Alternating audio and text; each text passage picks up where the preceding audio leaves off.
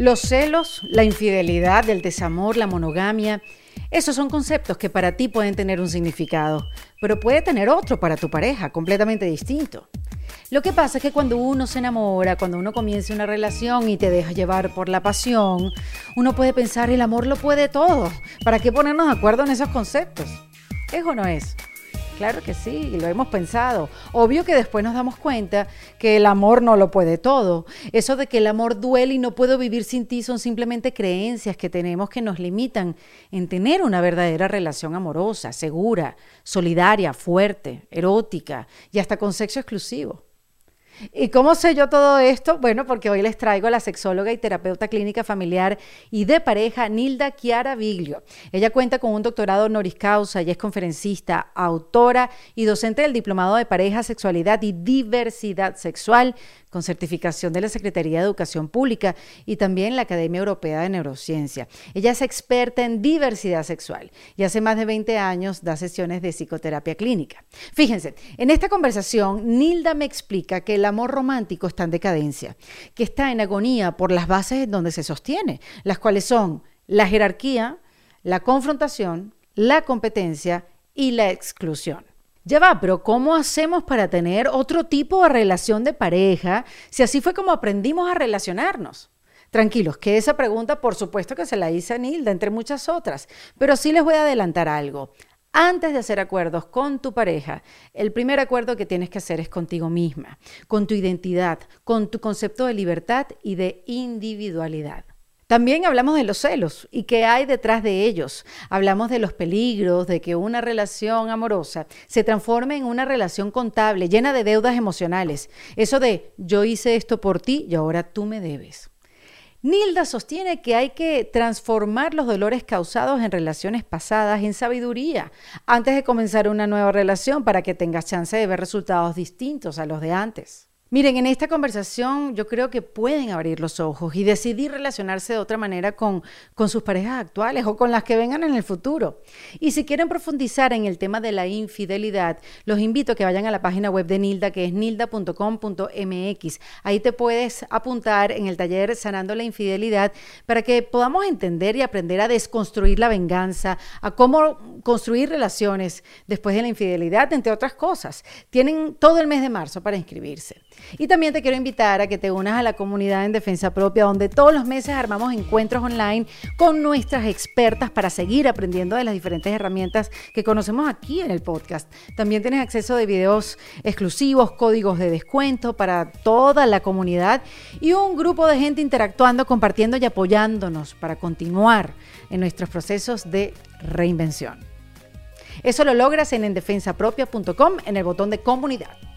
Ahora sí los dejo con Nilda Chiaraviglio, donde nos deja claro que nos tenemos que hacer responsables de nuestro propio bienestar, porque si no hace que tu pareja cargue con un peso que no le pertenece. Y tú tampoco tienes que esperar a que alguien llegue para hacerte feliz. Eso es un trabajo de cada uno de nosotros. En defensa propia. Bienvenida Nilda Chiaraviglio a este kit de emergencia en defensa propia. Muchas gracias. Qué honor para mí, Erika. Gracias. Honor el de nosotros aprender de una grande, de una maestra, de una persona que, bueno, ha tenido la tarea por durante muchos años de abrirnos los ojos para podernos relacionar mejor con la pareja o con aquella persona que elegimos por andar un rato en pareja, ¿no? Si es que nos podemos poner de acuerdo. ¿Tú crees que para andar en pareja, Nilda, primero nos tenemos que poner de acuerdo en ciertas cosas antes de dejar el río fluir? Bueno, eh, todavía es un paso antes, ¿no? Este, es el asunto de la elección, mm. ¿no? O sea, eh, pareciera que, bueno, vamos a una fiesta, nos gusta a alguien, este, eh, bueno, conversamos bien. hay química. hay química, este, bueno, buen sexo, y entonces, ah, bueno, somos pareja. O sea, empezamos a, a decir que estamos en una relación de pareja cuando todavía ni siquiera lo conocemos. Andamos con desconocidos y, decimos que vamos a construir una pareja. Pues es la moda, ¿no? Pero eh, los resultados están a la vista. Entonces tú dices que primero tiene que haber eh, conversaciones, espacios para la conversación, ponerse de acuerdo, cómo piensas tú, qué tal tú acá. antes de, eh, exacto. Eh, más, es, es más todavía. para, si yo terminé una relación de pareja o quiero reeditar mi relación de pareja, lo importante va a ser hacer un compromiso conmigo misma para nunca más repetir el pasado. ¿Sí? Entonces tengo que tener en la conciencia qué hicieron los otros que me duele a mí, qué hice yo que me pareció horrible el resultado y cómo yo me lastimo a mí misma cuando estoy en una relación. ¿sí? Mm, y, y estas tres listas, estas tres respuestas, pero son listas de respuestas de todas las relaciones anteriores, no solo de la última, desde el, desde el kinder hasta acá, a todas, este, sacamos un denominador común y, o sea, vamos a ver que en las tres listas se repiten este, temas específicos. Como patrones. Como patrones. Entonces, este, eh, estos patrones son lo que a mí me gusta llamarle filtros gruesos. ¿sí? Si viene el príncipe azul, pero no pasa mis filtros, no pierdo mi tiempo. ¿sí? La elección tiene que ver con mi historia de vida. ¿sí? Porque si no, digo, si no me voy con el que me latió, ¿y qué voy a obtener? Pues lo que voy a obtener es más de lo mismo. ¿no? Y no me gustó y lo terminé por eso, pero repito, ¿no? Entonces, pues, pues más de lo mismo. ¿no? Entonces entiendo perfectamente que el acuerdo, primero que nada, tiene que ser contigo misma, antes de, antes empezar cualquier relación. Claro, antes de nada. Antes de nada. O sea, eh, si tú no, no haces este trabajo, este, no, no, aprendes de la experiencia. O sea, la experiencia no acumula sabiduría, nomás acumula dolores, traumas, problemas, eh, ¿sí? Eh, pero, pero si todos esos dolores los transformamos en sabiduría antes de reiniciar la siguiente pareja, entonces, pues es mucho más grato, mucho más... Em, mucho más cierto que mis resultados van a ser diferentes a los que tuve antes. ¿Sí? ¿Sí? ¿Me explico? Sí, no, perfectamente. Y, no se va a repetir el dolor, no se va a repetir el sufrimiento, sino más bien por lo menos uno siente que va avanzando hacia un lugar eh, donde puede y pueden existir relaciones digamos, menos tóxicas, mm, eh, relaciones donde de verdad hay una empatía, donde hay un acompañamiento, donde haya solidaridad, más allá del sexo y eso, que todo es rico. Pero a ver, vámonos un poquito más allá, porque eh, sé, Nilda, que tú tienes conceptos que a mucha gente como que le da como un pavor. este, porque, porque, bueno, nosotros estamos creyendo que las relaciones se basan en ciertos conceptos y pilares que de repente no tienen que ser ahí. Lo que pasa es que no lo hemos cuestionado. Entonces, tú tienes un concepto sobre la monogamia y digamos que si uno se pone a revisar sus relaciones, la monogamia quizás sea algo que se repita como un patrón. ¿Hay error en la monogamia? ¿Qué es para ti la monogamia? Eh, Nilda, ¿cómo la ves tú? La monogamia en nuestra cultura se, piensa como, como sexualidad exclusiva, ¿no? Uno dice monogamia y parece que es sinónimo de sexualidad exclusiva, pero en realidad es mucho más que eso. Eh, la monogamia es toda una interpretación de la realidad. ¿Sí? Eh, el que la sexualidad sea exclusiva eh, es eh, la consecuencia de cómo yo interpreto la realidad. ¿Sí? Entonces, cuando hablamos de monogamia, a mí me gusta hablar más bien de pensamiento monogámico. ¿Sí? Ok, ¿cuál es la diferencia? Y la diferencia es que el pensamiento monogámico es, está eh, construido a partir de paradigmas, ¿sí? Un paradigma es algo que usamos para interpretar la realidad, pero sin saber que lo estamos utilizando. ¿sí?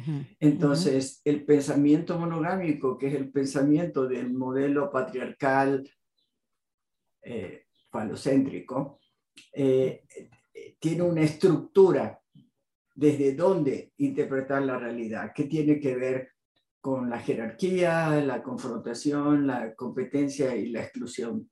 Entonces, estos cuatro paradigmas son eh, una manera de mirar la realidad sumamente violenta. ¿sí? Mm. Y el amor romántico que incluye la sexualidad exclusiva, este, lo que hace es precisamente eh, incorporar estos elementos de, de suma violencia. ¿Qué quiero decir? que si nos relacionamos de ser humano a ser humano, ¿sí? Como pares, ¿sí? Eh, y, y nos permitimos pensar en términos jerárquicos, rompemos esa paridad. ¿Ok? Y lo mismo si estamos eh, en una relación de pares y empezamos a pelear por quién tiene la razón, rompemos esa paridad. Lo mismo la competencia, ¿no? La competencia es yo sé más, tengo más, hago más, digo más, boom, tú menos, tonta. ¿Sí? Este, y la exclusión es lo mismo, ¿no? O sea, es, ah, tú no piensas como yo, ah, bueno, yo, ah, para afuera. ¿Sí? O sea, son, son, es una manera de interpretar la realidad que es homogénea, o sea, es armónica junto con el pensamiento que construye el pensamiento monogámico y desde ahí se deriva lo que es el amor romántico, el pensamiento mágico, la creación de expectativa, todas estas cosas que en realidad nos destruyen, ¿sí? Porque son tan violentas que nos destruyen como personas y además destruyen nuestros vínculos. Ahora, primera vez que escucho esto de, que son conceptos violentos, fíjate tú, porque además eso fueron lo que nos enseñaron y esa es la única manera que todavía, hasta el momento, yo he conocido que existe. Bueno. ok, em, no, pero estamos abiertos, estamos que, quiero aprender, porque si hay otra manera de poder relacionarse sin ese sufrimiento, porque obvio que creemos en el amor romántico, obvio que creemos en el enamoramiento. Esa, eh, es, exactamente lo que dices, Erika, es una creencia. ¿sí? Eh, Hollywood, Disney, las eh, rancheras, los, este, los tangos, los boleros, este, todo nos El reggaetón. El reggaetón. Este, todo nos habla de, que el amor duele y que por ti me muero y que este, el amor lo puede todo, o sea, eh, eh, todo está permeado por esta manera de que, como nos construyeron desde la cultura, pues... Em, pero Nilda, pero eso es rico. Ay, el que no puedo vivir sin ti es riquísimo mientras dura. Bueno, está bien. O sea, si, si tú puedes ir saltando de dolor en dolor, ¿no? Claro. De, pareja en pareja, está bien que, que te gusta que te guste que Claro, pero más allá de eso, o sea que... O sea, no puedo vivir sin ti quiere decir. ¿Qué quiere decir? O sea, ¿cuál es la creencia que está detrás de no puedo vivir sin ti? Venga quiere decir que mi bienestar está en tus manos, no en la mía. Por lo tanto, tú vas a ser la culpable de todas mis desgracias y de todas mis alegrías. Uf. ¿Ok? Y eso sobrecarga, te sobrecarga a ti de cómo lograr el bienestar de una persona que no tiene tu historia de vida, que, que no piensa como tú, que no siente como tú, que no es como tú, que no actúa como tú, pero a ti te toca que el otro sea feliz. Olvidándote un poco de ti también, ¿no? No solamente te olvidas de ti, sino que para atinarle a lo que el otro necesita, pues está chino. Está en chino, ¿no? Está en chino, totalmente, está en chino. Eso es como, eh, estamos improvisando todo el tiempo a ver cuál es, cuál es la manera ahí que encaja. Pero sí te das cuenta cuál es la violencia. Pero perfectamente, perfectamente. Cuando uno no es responsable de su propio bienestar, entonces te lo cargas al otro. ¿Sí? No, y después hace que el otro se endeude, es decir, todo lo que yo hago por ti para hacerte feliz, entonces tú me debes. Exacto. Si yo hago todo esto por ti, tú también debes hacer otras cosas por mí, ¿no? Y empieza a endeudarse esa relación. Ay, por Cristo amado. Y, ese monto va aumentando. Sí, y entonces en vez de una relación amorosa, se convierte en una relación contable. Es correcto. ¿No? Yo te di, tú me debes, ¿no? Yo recibí, te debo, ¿no? Pero entonces ¿Qué tiene que ver eso con la expansión de la conciencia, del espíritu y del, camino de evolución del ser, humano? Pues nada, tiene que ver con el debe y el haber, ¿no? Total. Hey, it's Kaylee Cuoco for Priceline. Ready to go to your happy place for a happy price? Well, why didn't you say so? Just download the Priceline app right now and save up to 60% on hotels. So, whether it's Cousin Kevin's Kazoo concert in Kansas City, go Kevin, or Becky's Bachelorette Bash in Bermuda, you never have to miss a trip ever again. So, download the Priceline app today. Your savings are waiting. Go to your happy place for a happy price. Go to your happy price, Priceline. Entonces, ¿cómo podemos, Nilda, construir una relación, como bien dice, amorosa, con la expresión de conciencia, con la profundidad en, lo armonioso que puede ser vivir en pareja? Pues es bastante simple, ¿no? ¿Es eh, simple? Sí, sí, es simple. Bájale a los cuatro paradigmas y lograrás una relación diferente. El amor romántico tiene que ver con, con la idea de que amar es finito, ¿sí? O sea, es un queso que se reparte, ¿ok? Entonces, cuando estoy en una relación de pareja, ¿qué hago? Pues te doy todo mi queso, ¿no? Todo mi amor es para ti. Pero resulta que después amo a, a, mi amigo, a mi amiga, a mi trabajo, a mis hijos, a mis padres, o sea, y entonces, este, no, es que es un mamengo, este, solo quiere saber de su mamá, este, ah, o sea, no, yo quiero todo el amor para mí, todo el amor para mí. Yo soy la única receptora de todos sus amores tienen que ser para mí. No, no vayas con tus amigos, prefieres a tus amigos en vez de a mí, este, ¿qué te pasa? O sea, toda esta cosa eh, se basa en eso, ¿me entiendes? Que el amor es finito y que se reparte. Entonces, para poder construir una relación de pareja amoroso, erótica, leal, mutual, solidaria, fuerte, de largo plazo, etcétera, etcétera, etcétera, hay que cambiar de concepto de amor, hay que cambiar el, hay, hay que salirse del concepto Disney, sí, Hollywood, hay que salirse de ahí, ¿por qué? Porque es violento y se rompe, y rompe todo, sí, rompe la paridad, sí, eh, no, no no se puede construir sobre la violencia, o sea, construyes, construyes y ¡pum! ¿Sí? Construyes, construyes y otra vez, eh, ¿sí? Eh, discuto contigo hasta que te des cuenta que el que tiene la razón soy yo, ¿sí? O mira, cállate, no sabes de esto, sí, yo sé de esto, tú no, tú no sabes de esto, ¿no? O mira, aquí el que toma las decisiones soy yo porque soy el que gana el dinero.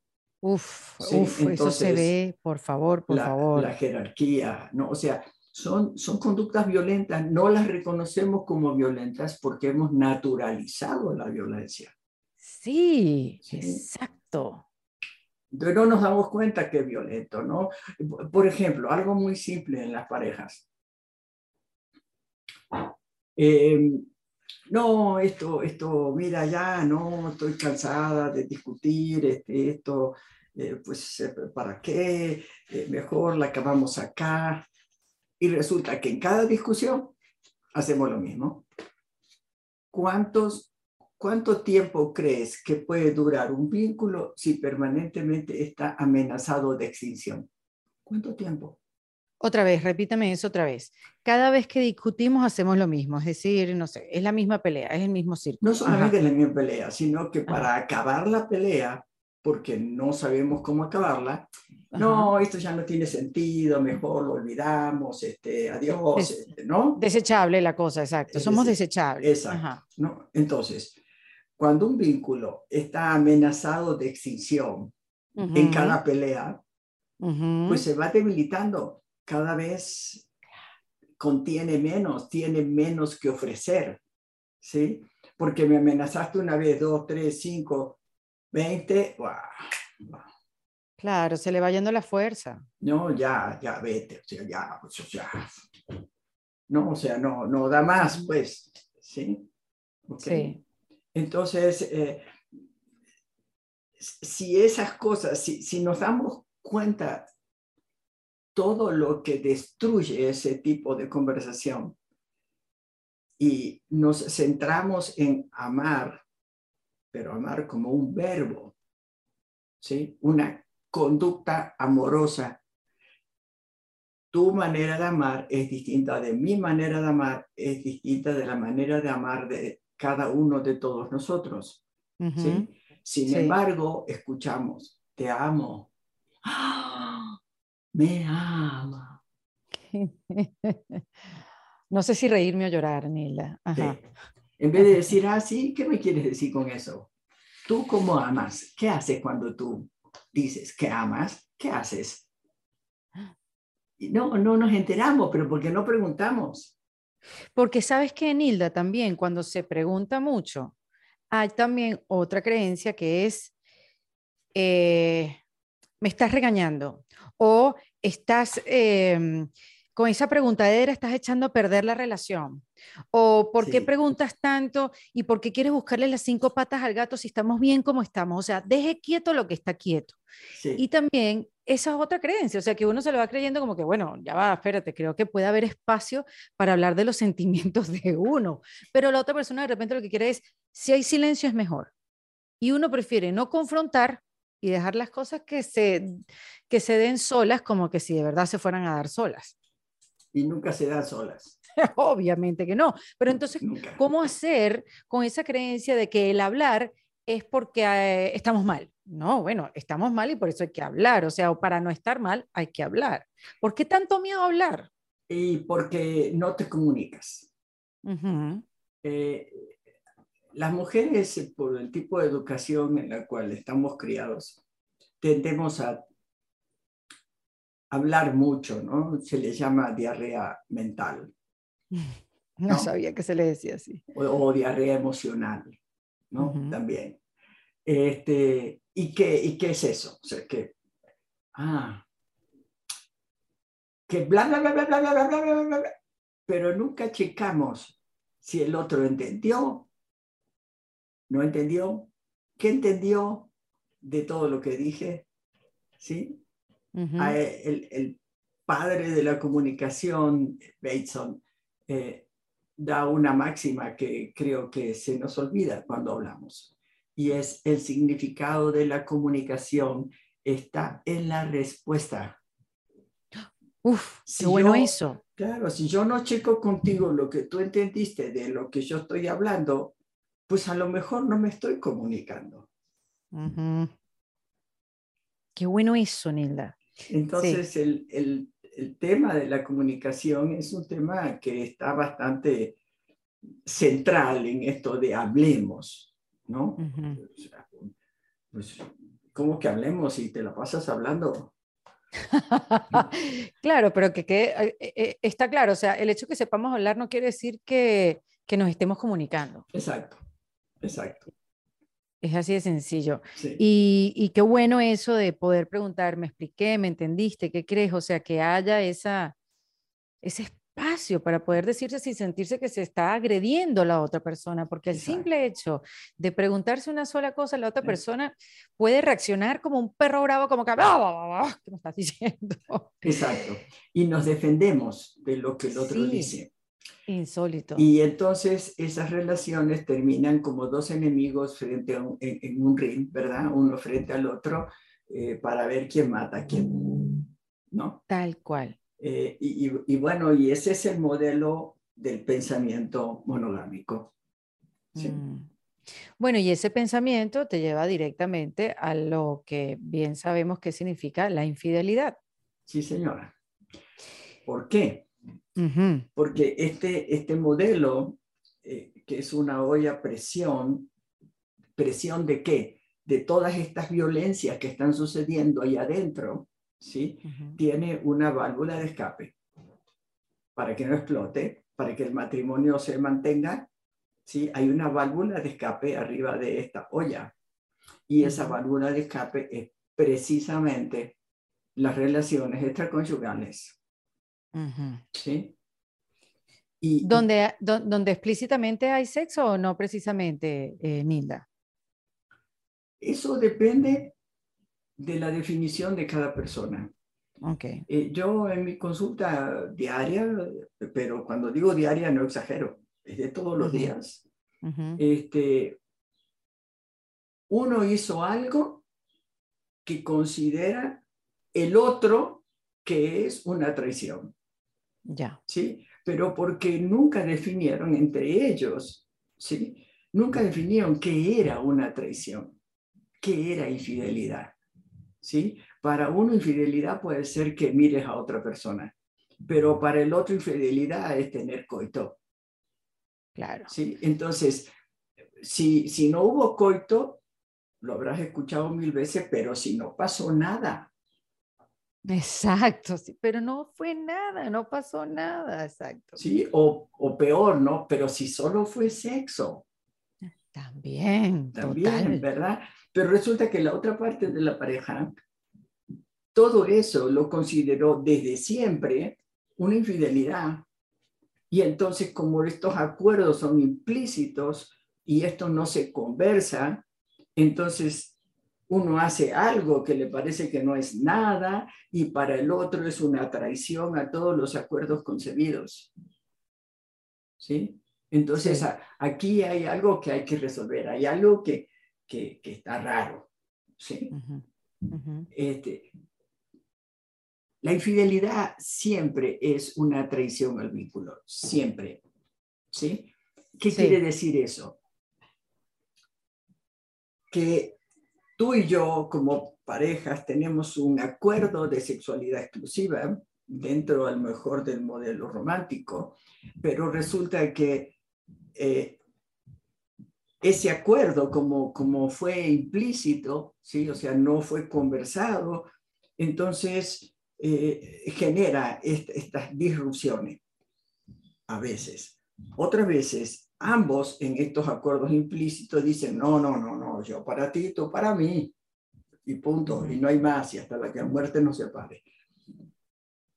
Cuando una, una de las dos partes traiciona esos acuerdos, se comete la infidelidad. Pero la traición no es tanto, es, pero no es tanto al cuerpo del otro como al acuerdo que tú y yo hicimos. Al acuerdo invisible, quizás, que hicimos. Sí, y eso es lo lamentable del modelo romántico. Por supuesto que si me amas, solo conmigo. O sea, ¿qué hay que hablar? No hay nada que hablar. ¿Sí? Ah, no. Ok. Deja que pase un tiempito. Sí. Y, va, y, y tal vez te des cuenta de que él pensaba que la infidelidad era una cosa y tú pensabas que la infidelidad era otra distinta. ¿sí? Em, es, esa manera implícita ¿sí? de que la gente se junta o se casa viene del mismo modelo romántico. El amor lo puede todo, este, ¿El amor lo puede todo, Nilda? Pues claro que no. quería que me lo contestaras con un cachetón, así, así, quería que me lo dijeras. Claro que no, el amor no basta para construir una relación de pareja, se necesitan muchas más cosas. Obvio, obvio. Pero esa frase se repite una y otra vez y es esa creencia que uno se quiere creer o mantener en el sistema, para decirlo de otra manera. Sí. ¿Para qué? Es interesante para qué. Qué buena pregunta, el para qué. ¿Para qué la cultura necesita tanta gente frustrada, decepcionada, desilusionada, traicionada, atravesada por el dolor? Este, ¿Para qué? ¿Qué hace la gente cuando está insatisfecha? Dímelo tú. Consume. Mm, mm, mm. Consume bienes, consume servicios, eh, consume personas, consume sexo, consume lo, todo lo que sea desechable se consume. ¿sí? y gracias a que eso es así, nuestro sistema económico funciona. Porque se basa en el consumo, porque si no hay consumo hay crisis, ¿verdad? Todo es armónico. Mm. ¿Cómo podemos craquear el sistema entonces? A ver, porque hablando de, la monogamia y de la infidelidad, porque es bueno recalcar todas estas frases que nos las decimos, esto que acabas de decir, Nilda, que el amor es suficiente, este, que una vez casada el hombre debe de encargarse de ti, porque esa es otra creencia, ¿no? Sí, Como terrible. Que, ah, ya, ya estoy lista, ya me casé, entonces ya que se encarguen de mí como si, bueno, fuera mi papá y uno fuera mocho. Como si uno no tuviera ambiciones, como si uno no supiera, quisiera realizarse en tantas otras cosas. Ojo, respetable cada una de las decisiones que uno tome en su vida. Claro. Aquí no, no, hay juicio. Todo está perfecto. Eh, lo único que hay que tener en cuenta es que elijamos lo que elijamos, no importa qué modelo elijamos, todo tiene precio. ¿Sí? Entonces, Porque ¿cuáles son los, los, modelos? ¿Cuántos modelos hay? Mira, hoy en día hay millones de modelos, ¿no? El mm. romántico está en decadencia, está en agonía, este, cada vez menos gente cree que eso lo va a llevar al bienestar y a la felicidad, ¿no? Pero después la gente, como ese era un modelo realmente hegemónico y está en decadencia, está en agonía, se está destrozando por el mismo funcionamiento de cualquier sistema del universo. Este, entonces, y no hay uno que reemplace a ese modelo. Importantísimo eso. entonces, la gente empieza a probar. ¿sí? Ah, eh, casa separada. Ah, mira, esto parece que funciona bien. No, a mí me funcionó, no, a mí no, a mí más o menos, a mí sí, pero un tiempo después no. O sea, no, bueno, eh, el modelo swingers. O sea, no, no, mira, sí, vamos a ser eh, totalmente exclusivos, pero en todo menos en la sexualidad. La sexualidad la vamos a compartir. Bueno, es otro modelo. Bueno, mira, como estamos reaburridos y no sabemos qué hacer con nuestra vida, entonces vamos a abrir la relación. Ah, relaciones abiertas. Ah, muy bien. Ok. Este, y así, así, hay N mil modelos donde la gente va probando, prueba, error, eh, reedición y en esto se van rompiendo corazones, vidas, almas, este, de todo, ¿no? Porque eh, si reflexionáramos un poquito más, sería todo más sencillo. ¿En qué sentido? Que podríamos usar la única libertad del ser humano tiene una sola libertad el ser humano, todas las otras son hijitas de esa. Y es elegir lo que pienso. ¿Sí? La transformación en nuestros sistemas de creencias no van a liberar tanto como nosotros estemos decididos, elijamos, este, ¿de qué? ¿De qué nos libera? De la imposición cultural, que cuáles son las creencias que debemos tener. Claro, pero la persona es que elijamos, Nilda, tiene que tener la mente abierta. No mente abierta para que sea un poliamor, sino una mente abierta para poder cambiar esa creencia. O tienen que estar, por lo menos, tienen que, que coincidir en que, bueno, vamos a tratar de no sufrir, quitarnos aquí las creencias que ya no nos funcionan y vamos a nosotros crear nuestra propia relación, nuestro propio estatuto Exactamente. Y si mm. no lo haces, este, llegas a, estos, a esta válvula de salida, ¿verdad? Que es la mm. infidelidad, y entonces este, se destruye todo. O sea, una traición es absolutamente destructiva, destruye el pasado, el presente y el futuro. O sea. Claro. Por eso es que duele tanto, no importa el formato de la infidelidad. No importa. Pero hay otro elemento por el cual duele tanto, no solamente ese. En, este, en este devenir de nuestro sistema económico, social, político, etcétera, religioso, este, la idea de comunidad, la idea de familia ampliada, se ha ido achicando cada vez más. Eh, la unidad económica de consumo es cada vez más pequeña, ¿verdad? Eh, porque, bueno, cuando vivía toda la parentela en una sola comunidad, este, pues eh, consumían pocas camas y pocas refris y pocas, pocos eh, ladrillos y poco, ¿no? Entonces, para que cada vez haya mayor consumo, la unidad económica se tuvo que ir achicando, ¿sí? Porque cada, cada división genera más consumo, ¿sí? Ok. Entonces, ¿a dónde llegamos? Llegamos a que eh, la añoranza, el anhelo de vivir en pareja parece ser eh, el, el, último escalón de la felicidad. ¿Sí? O sea, eh, como todo el mundo es un caos y como todo el mundo se pelea con todo el mundo, entonces yo voy a tener mi, mi pareja ¿sí? Y nosotros dos, yo contigo, tú conmigo, el amor para toda la vida. Hasta el fin del mundo. Hasta el fin del mundo. Por, en, la enfermedad y en la salud. Y, sí, sí. Ok. Este, sí. Este, y entonces, ¿qué hacemos? Empezamos a construir nuestra identidad alrededor de una sola persona, la pareja. Nos vamos olvidando de los amigos, nos vamos olvidando de, los compañeros de trabajo, de la familia ampliada, de, los vecinos, de la comunidad. Nos vamos olvidando de todo, inclusive de uno mismo, porque nosotros estamos totalmente alineados a que yo soy lo que mi pareja necesita.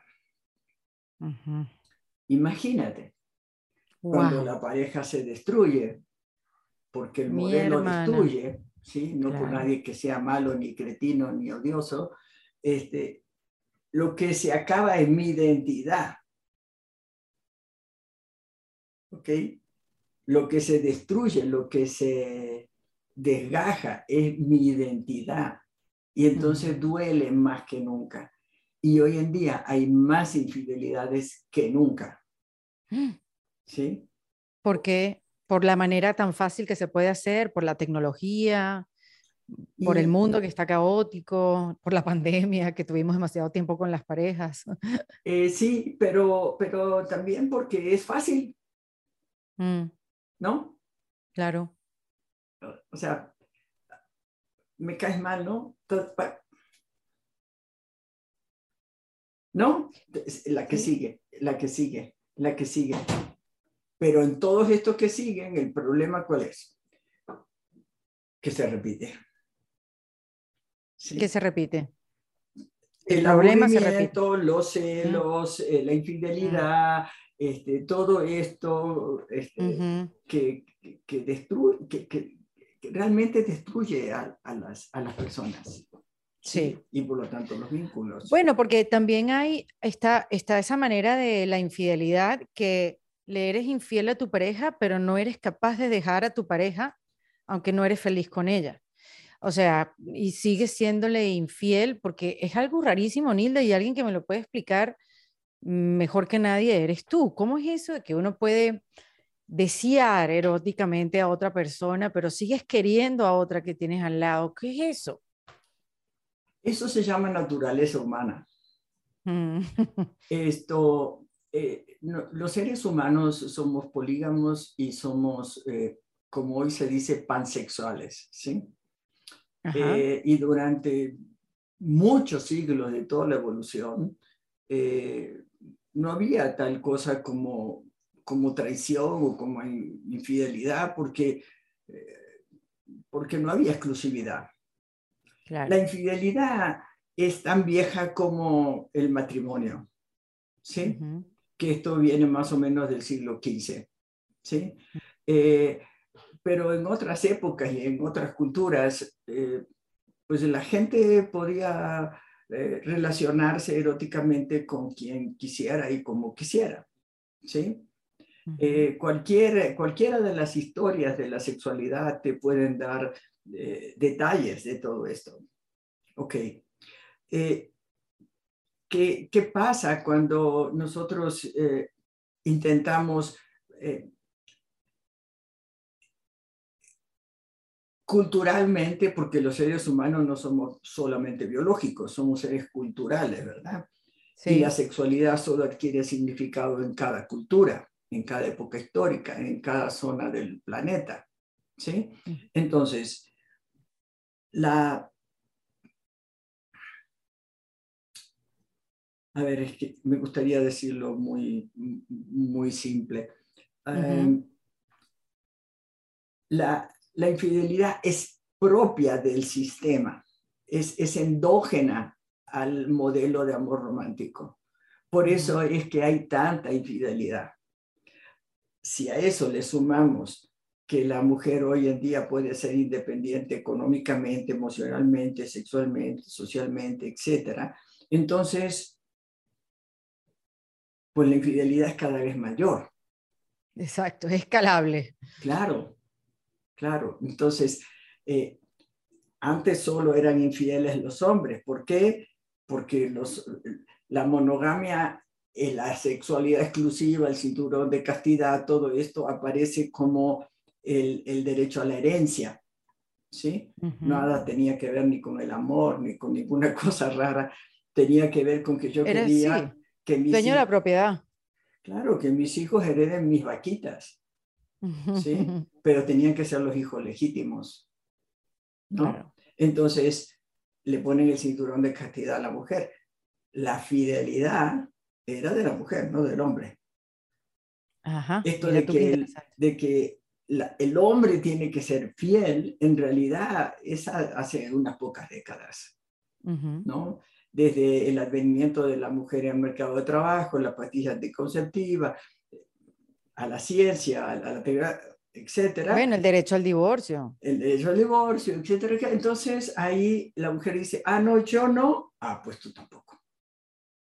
Sí, pero la verdad es que eso de la fidelidad del hombre es algo de antes de ayer.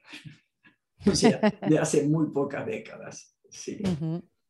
Entonces hoy, eh, por todo esto que estamos conversando, el tema de la infidelidad parece ser, ah, no, que se fue, tuvo un, amorío. Y eso es infiel. No, yo creo que es mucho más complejo el tema de la fidelidad. Es cierto que rompe, cual, una traición rompe cualquier vínculo y lo rompe para siempre. ¿sí? Por eso hacemos este taller de infidelidad donde se profundiza en, en todo esto, ¿no? el, taller, yo creo que tú ya lo sabes, de Sanando la Infidelidad, tiene un objetivo. Y es que todos estos dolores se reflexionen y se haga un procedimiento de sanación a través de la reflexión, pero también a través de muchos ejercicios de introspección. Y entonces eh, lo, lo lo deconstruimos, lo, lo desarmamos, o sea, eh, tema por tema, arista por arista, eh, faceta por faceta, para que podamos que entender que si bien la, una infidelidad en, en, una pareja es el fin de la pareja, de todas maneras hay que sanarlo. ¿sí? Claro. Porque, si no, ese dolor va a seguir a la siguiente pareja. Y viene la venganza, sí, al próximo. Y, y, otra cosa también es que hay mucho juicio ante el perdón eh, de una infidelidad. una, una mujer o un hombre que perdone una infidelidad es señalado. Eh, tú sabes, es alguien que uno, eh, la gente se puede burlar, donde, ¿cómo es que no es muy aceptado eh, el perdonar la infidelidad? Que eso no es problema de nadie, eso es un problema de, de parejas, pero maravilloso que en el taller, el Sanando la Infidelidad, que lo pueden conseguir, por cierto, en nilda.com.mx, esa es la página de Nilda, este, es importante, tanto si es por el rompimiento de la relación, que la razón sea la infidelidad, o que por una infidelidad no importa, la, la relación siguió, porque hay muchísimos casos, conozco mucha gente a mi alrededor que se perdonan infidelidad y continúan, la, sigue, la, la vida sigue en pareja. Ajá, ¿cómo? rota igual. Exacto, exacto. Eh, hoy justo conversaba con una señora que su esposo le fue infiel y entonces ella le dijo, está bien, te perdono. ¿Sí? Y los siguientes cuatro años se dedicó a torturarlo. Claro. Ese hombre vivía de rodillas. Uf. Si no se lavaba los dientes, claro, para mí no te lava los dientes, seguramente para la otra sí te lavaba los dientes. No, o sea, cualquier cosa es remitido a eres una porquería infiel que traiciona. ¿Sí? Mm. Entonces, la verdad que ese perdón eh, transforma la vida en un infierno para ambos. Y si hay hijo, para todos. ¿sí? Entonces, eh, ¿se puede rehacer? una relación después de una infidelidad? Bueno, depende de varios factores. Uno de ellos es el tipo de pareja que, que habías hecho antes de que suceda. Este, también depende de qué tan conscientes sean las dos partes en la pregunta de qué nos pasó, ¿sí? Pero siempre hay que tener perfectamente claro de que la la traición, la infidelidad es una decisión unilateral. Este asunto de que no, como la pareja andaba mal, entonces se buscó otro, otra, esos son excusas de cobardes. Ay, qué bueno, Nilda, qué bueno que digas eso. Es primera vez que escucho esa teoría, porque ya la otra me la sé de memoria. Nadie destruye ninguna relación. Eh, toda la relación, exacto, me dices tú, venía mal y por un, cayó por el lado más débil. Este, eso se veía venir, porque esa parejita lo que andaba era jugando con candela. Pero qué bueno escucharte decir que es unilateral. Sí.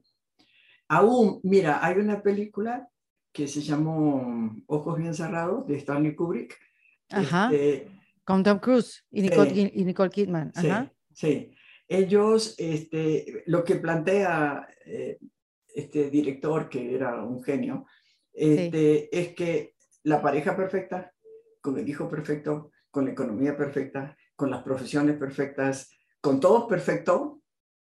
Y sin embargo, cuando él le pregunta a ella si se le había antojado a otra persona, ella le dice, pues por supuesto. ¿Cómo? Sí, sí, ¿viste el capitán que había en la mesa de al lado del restaurante? Yo por una sola noche con él hubiese cambiado todo lo que tengo. Esa es la fantasía femenina, la del príncipe azul. ¿sí? Y entonces él, bueno, se le revuelve la cabeza y entonces empieza a decir, bueno, ¿y yo qué?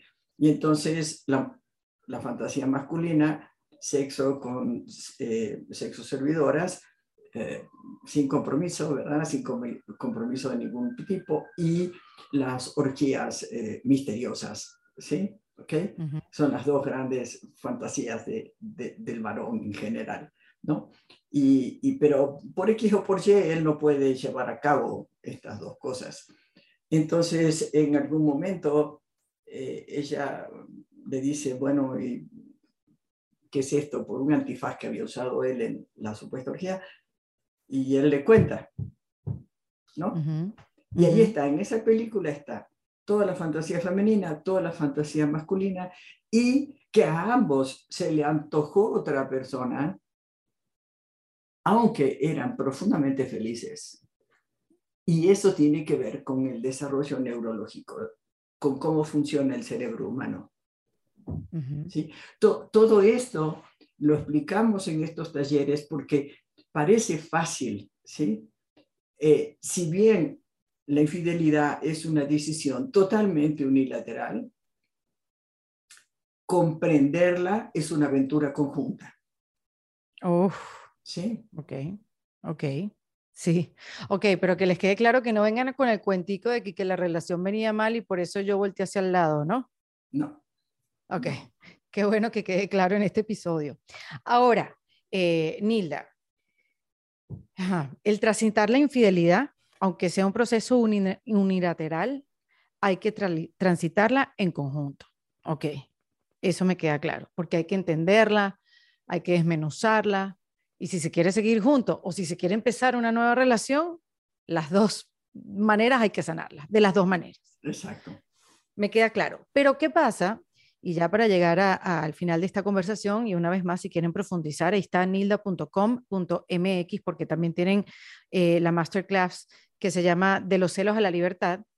Em, si, la, si el fin de la relación no es la infidelidad, sino el desamor, ¿Hay algo ahí que se asemeja o es completamente diferente? Son dos cosas que no tienen que ver. Yo sé, pero se maneja mm, con la culpa igual, es lo, que, es lo que yo pienso, ¿no? Con una culpa diferente, pero siempre utilizando la culpa. Bueno, me dejaste de querer, no sientes igual, se acabó. Ok, ok, ese es el otro ángulo de lo planteó una vez un, hombre, este, dijo, ok, ok, ok, la, la, la, infidelidad ha sido una decisión unilateral, pero la decisión de no tener sexo conmigo también fue unilateral. ¿No? Entonces, hay, hay, hay, que reflexionar, hay que mirar todos los ángulos, ¿no? Para eso hicimos este, este taller, para para que realmente la gente sepa que lo que le pasa no es nada raro, es propio del sistema, que si cambiamos nuestra manera de interpretar la realidad, nuestros paradigmas, esto puede cambiar, la vida no necesariamente tiene que ser así, que el perdón no existe en esto de que te perdono a ti, idiota, ¿sí? porque eso es mucha violencia. El único perdón que existe es que cuando el dolor se transforma en sabiduría, entonces nos vamos a olvidar. No, no nos vamos a olvidar, pero va a dejar de doler. ¿Qué quiere mm. decir que deja de doler? Quiere decir que deja de condicionar mi conducta presente con esta pareja o con la que sigue o con la que sigue. Pero si no hacemos este proceso de sanar, vamos a repetir el mismo dolor. ¿Ok? Sí. No, y a comparar todo lo que venga después de ese dolor con, lo que te pasó. Y, como que encajarlo en el mismo lenguaje, como en las mismas casillitas. Ah, me estás hablando así, eso quiere decir que, y, condenas todo lo que te pasa en el futuro. Sí. Porque la única manera de compararlos con el dolor. Sí, sí. Y sí, la primera pregunta tuya, y sí podemos pensar en construir una relación amorosa erótica, leal, mutual, solidaria, de largo plazo, fuerte, inclusive con sexualidad exclusiva, si le bajamos a los cuatro paradigmas. y Repite los cuatro paradigmas, Nilda, nada más para tenerlos frescos y que se les quede a la gente en la cabeza. La jerarquía, uno domina y el otro se somete. ¿Sí? Este, eh, la confrontación, o sea, pelearse por quién tiene la razón, cuando la razón no existe. No existe porque, porque cada quien tiene sus razones, su Cada quien tiene su verdad. Porque tiene su historia de vida. ¿sí? Entonces, lo que está allá afuera solo existe a través de mi interpretación.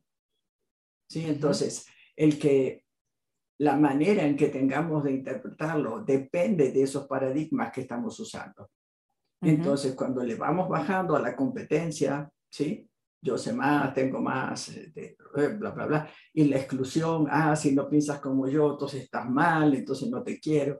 O sea, si le bajamos los cuatro paradigmas, podría haber una relación de pareja que ellos decidan con sexualidad exclusiva, haciendo lo que hay que hacer para que dure mucho tiempo, el, erotismo y el encuentro erótico y vivir eh, em, como pares, ¿no?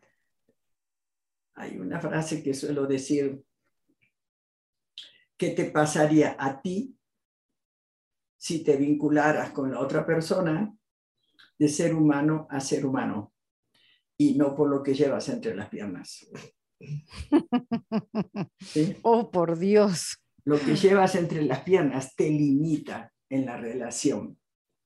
Mm. ¿Mm? Eres un pedacito de ser humano si solo eres mujer o si solo eres hombre, desde el punto de vista de los estereotipos. Sí. ¿Sí? Entonces, se puede, sí se puede, sana tus dolores de los celos, de la infidelidad.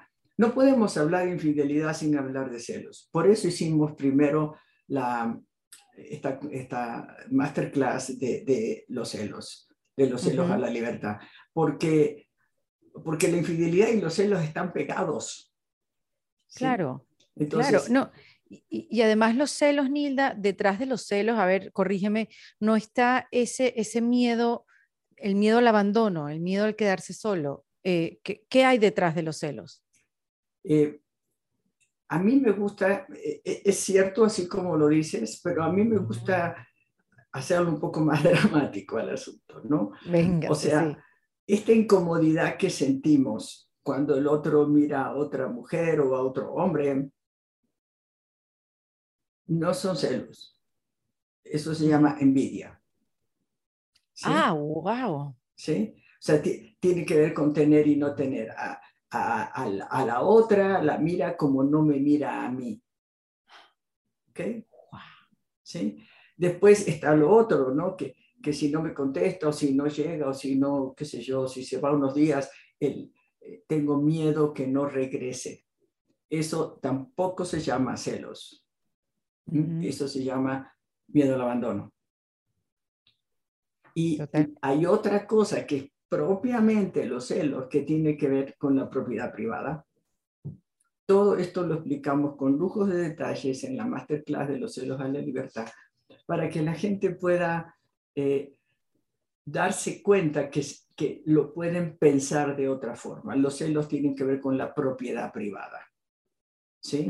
Como tú eres mío, ¿sí? Entonces yo determino lo que piensas, lo que sientes, lo que haces, con quién lo haces, cómo lo haces, cuándo lo haces. Sin poderlo ver y reconocer como un ser libre, libre, con su libre albedrío.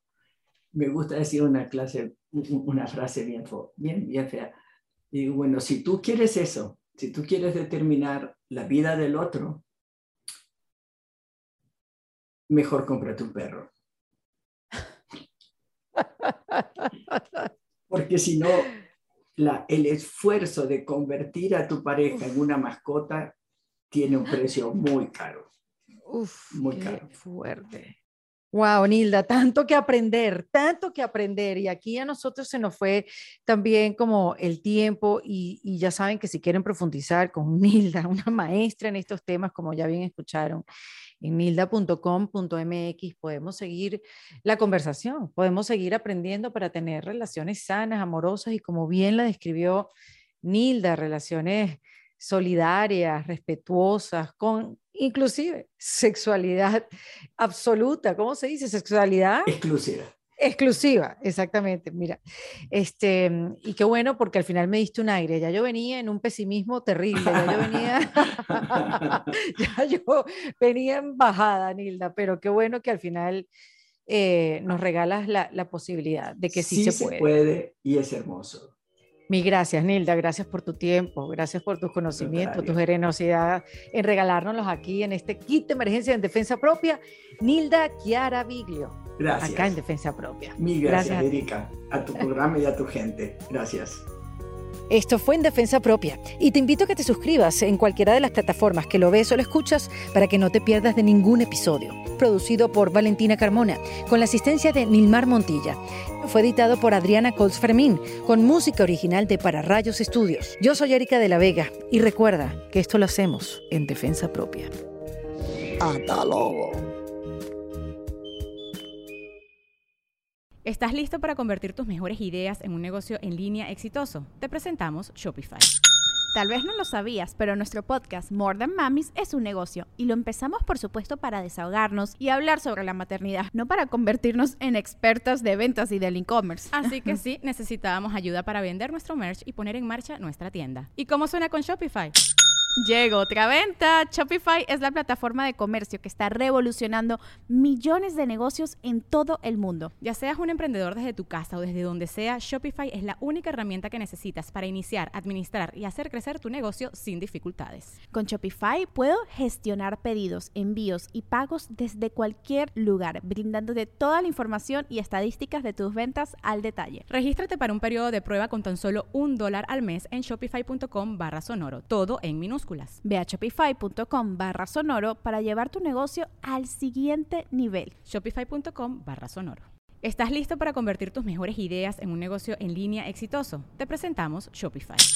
Tal vez no lo sabías, pero nuestro podcast More Than Mamis es un negocio y lo empezamos por supuesto para desahogarnos y hablar sobre la maternidad, no para convertirnos en expertas de ventas y del e-commerce. Así que sí, necesitábamos ayuda para vender nuestro merch y poner en marcha nuestra tienda. ¿Y cómo suena con Shopify? Llegó otra venta. Shopify es la plataforma de comercio que está revolucionando millones de negocios en todo el mundo. Ya seas un emprendedor desde tu casa o desde donde sea, Shopify es la única herramienta que necesitas para iniciar, administrar y hacer crecer tu negocio sin dificultades. Con Shopify puedo gestionar pedidos, envíos y pagos desde cualquier lugar, brindándote toda la información y estadísticas de tus ventas al detalle. Regístrate para un periodo de prueba con tan solo un dólar al mes en shopify.com barra sonoro, todo en minúsculas. Ve a shopify.com barra sonoro para llevar tu negocio al siguiente nivel. Shopify.com barra sonoro. Okay, round two. Name something that's not boring. A laundry? Ooh, a book club. Computer solitaire, huh? Ah, oh, sorry, we were looking for Chumba Casino. That's right. ChumbaCasino.com has over 100 casino style games. Join today and play for free for your chance to redeem some serious prizes. ChumbaCasino.com. No purchase necessary. Full prohibited by law. 18 plus terms and conditions apply. See website for details.